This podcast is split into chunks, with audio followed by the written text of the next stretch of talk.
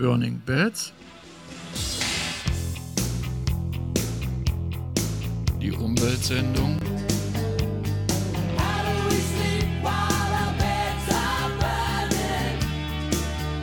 Bei Radio Dreieckland.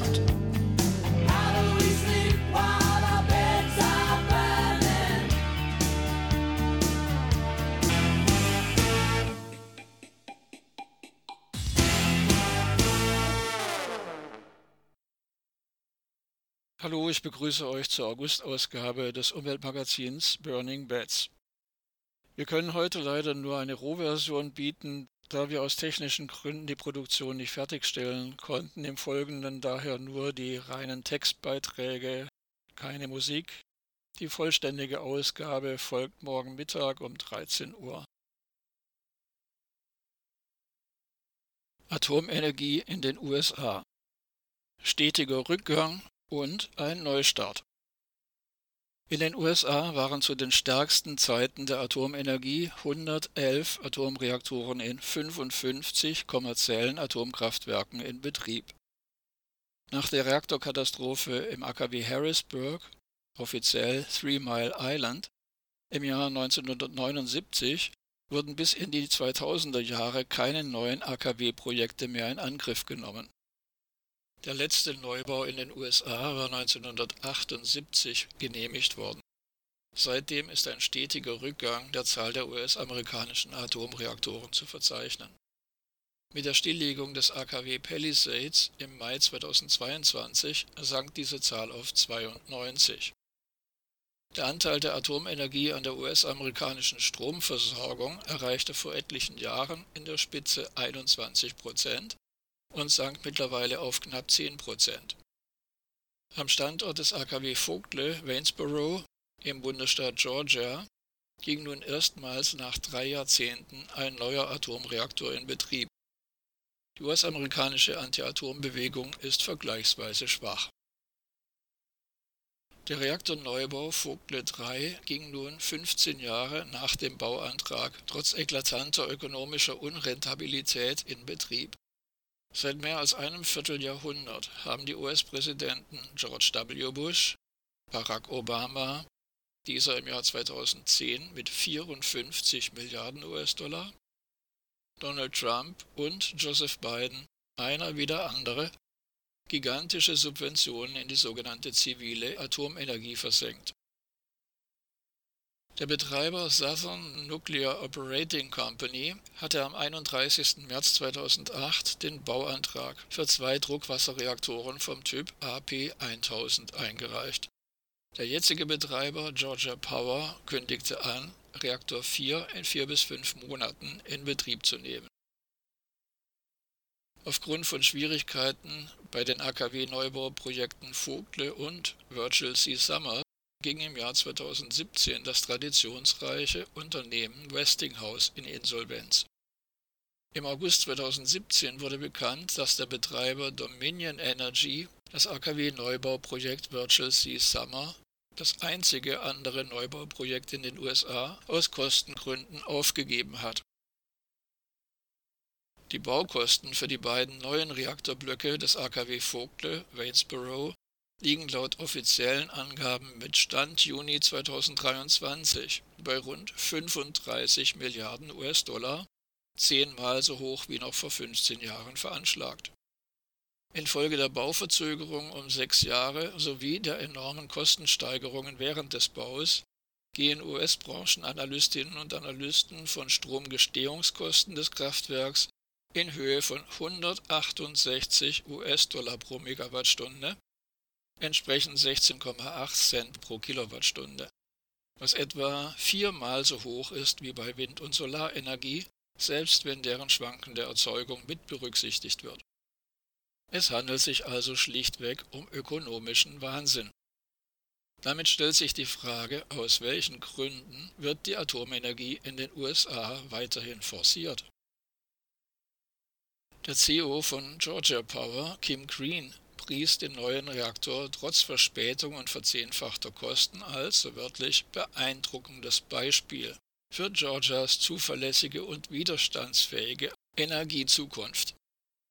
Wenn Block 4 in Betrieb gegangen sein wird, sei das AKW Vogtle der größte Standort seiner Art in den USA. Kommentar Seit einigen Jahren wird von der Kernkraftkirche die angebliche Klimagasneutralität der Atomenergie als Argument für eine sogenannte Renaissance bemüht. Dies ist wenig glaubhaft, da derselbe Personenkreis über Jahrzehnte hin weitgehend mit jenem deckungsgleich war, der den menschengemachten Treibhausgaseffekt in Abrede stellte und hierfür Propaganda mit einem Aufwand von etlichen Milliarden an US-Dollar verbreitete. Auch nach dem Klimagipfel von Paris im Jahr 2015, COP21, auf dem angeblich ein völkerrechtlich verbindlicher Vertrag über nationale Verpflichtungen zur Drosselung der Klimagasemissionen beschlossen wurde, stiegen diese Emissionen weltweit weiter an. US-Präsident Barack Obama hatte im Vorfeld dieses Klimagipfels durchgesetzt, dass kein völkerrechtlich verbindliches Reduktionsziel im Abschlussdokument des Klimagipfels zu Paris vereinbart werden konnte. Die Propaganda hat sich seit vielen Jahren weitestgehend in ihr Gegenteil verkehrt und es wird vor der Klimakatastrophe gewarnt. Doch weder in den USA noch in China handelt die Politik entsprechend, um das weitere Abgleiten in die Klimakatastrophe zu stoppen. Auch in den USA und in Deutschland ist seitdem im Mittel kein Rückgang der Klimagasemissionen zu verzeichnen. Welches Interesse sollte ein profitorientiertes Wirtschaftssystem und die davon abhängige Politik auch daran haben? Die Klimakatastrophe ist in diesem System nicht eingepreist. Auch Staaten wie China sind offensichtlich kapitalistisch. Welches Interesse besteht also an der Atomenergie? Bei einem weiteren Ausbau der dezentralen erneuerbaren Energien bricht den großen Energiekonzernen die Geschäftsgrundlage weg. Der Energiesektor ist in der Wirtschaft jeden Staates einer der mächtigsten. Wer sich allein die wirtschaftliche Verflechtung der Atombranche bis in viele mittelständische Unternehmen anschaut, erkennt, welchen Einfluss diese Branche in jedem bedeutenden Staat auf die nationale Wirtschaft und damit auch auf die Politik besitzt. Es geht um die Verhinderung der Energiewende. Gentechnik und Pseudogrüne Petra Olschowski erweist sich als würdige Nachfolgerin von Theresia Bauer. Im Mai 2018 diskutierte eine an der Regierungskoalition beteiligte Partei auf einem Landesparteitag im schwäbischen Leinfelden ihre Position zur Gentechnik. In einem einstimmigen Beschluss ohne Gegenstimmen bekräftigten die Parteitagsdelegierten die seit vielen Jahren unverändert beschworene ablehnende Haltung. Von daher könnte diese Partei als grün bezeichnet werden die damalige pseudogrüne baden-württembergische Wissenschaftsministerin Theresia Bauer fühlte sich nicht bemüßigt, auf diesem Landesparteitag ihren Standpunkt darzulegen. Nun trat deren Amtsnachfolgerin Petra Olschowski, ebenfalls Mitglied der Pseudogrünen, in die Fußstapfen von Theresia Bauer und sprach sich für die von der EU-Kommission geplante Lockerung bei den Regeln zur Gentechnik aus der Spiegel veröffentlichte wenige Tage nach diesem Parteitag in Leinfelden einen Beitrag von Theresia Bauer, in dem sie schrieb, Zitat, Die Grünen dürfen die Chancen der Gentechnik nicht länger ignorieren. Ende des Zitats. Das Elaborat, das inhaltlich nicht mit neuen Argumenten aufwarten konnte, bezeichnete der Spiegel als, so wörtlich, Plädoyer für einen reflektierten Einsatz der Gentechnologie. Theresia Bauer fabulierte nahezu mit denselben Worten wie Robert Habeck. Zitat Die Grünen sollten den Stand der Wissenschaft anerkennen und der Gentechnik eine Chance geben. Ende des Zitats. Robert Habeck, der im Januar 2018 zum Co-Vorsitzenden seiner Partei gewählt worden war, veröffentlichte schon kurz darauf im Tandem mit seiner Co-Vorsitzenden Annalena Baerbock ein sogenanntes Impulspapier, mit dem beide die weit verbreitete ablehnende Haltung zur Gentechnik aufweichen wollten. Habeck fragte rhetorisch, ob neue Gentechnikverfahren vielleicht helfen könnten, Krankheiten zu besiegen oder die Welternährung trotz ausbleibender Regenfälle und versalzener Böden zu garantieren. Vielleicht könne sie am Ende, so wörtlich, sogar den Tod überflüssig machen. Am 9. Juli dieses Jahres bot die Frankfurter Allgemeine Sonntagszeitung FAS Bauers Amtsnachfolgerin Petra Olschowski das Podium, um erneut Werbung für die Gentechnik zu betreiben. Zusammen mit Katharina Fegebank, Hamburger Wissenschaftssenatorin und zweite Bürgermeisterin und ebenfalls Mitglied der Pseudogrünen, sprach sie sich für die von der EU-Kommission geplante Lockerung bei den Regeln zur Gentechnik aus. Olschowski nannte die geplante Reform eine, so wörtlich, zentrale Voraussetzung für die Wettbewerbsfähigkeit unserer europäischen Forschung.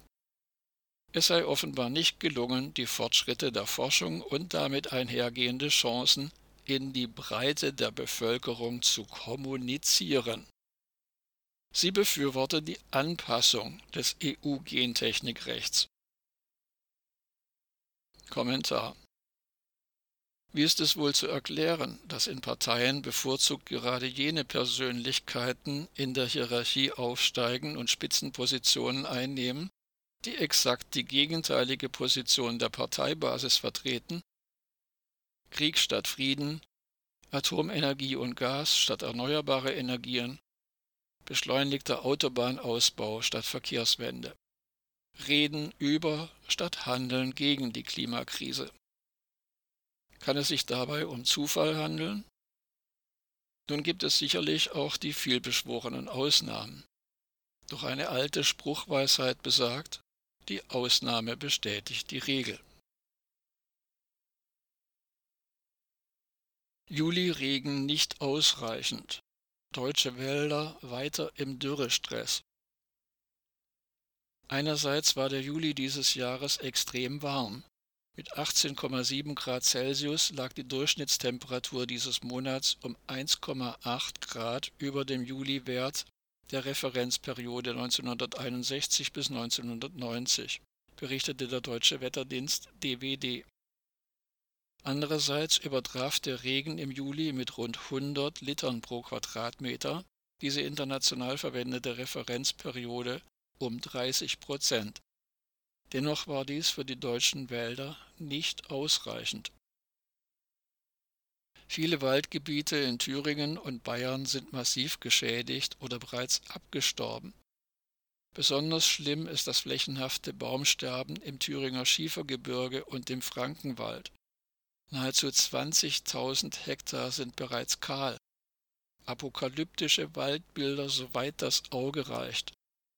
In der Geschichte der sogenannten modernen Forstwirtschaft hat es so etwas in diesem Ausmaß noch nicht gegeben. Wenn die Klimakrise weiter in dieser Geschwindigkeit voranschreitet, werden viele andere Waldregionen ebenfalls absterben.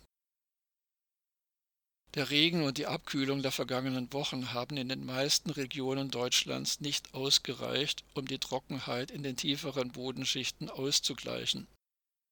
Die deutschen Wälder leiden seit Jahren zunehmend unter den Folgen der Klimakrise.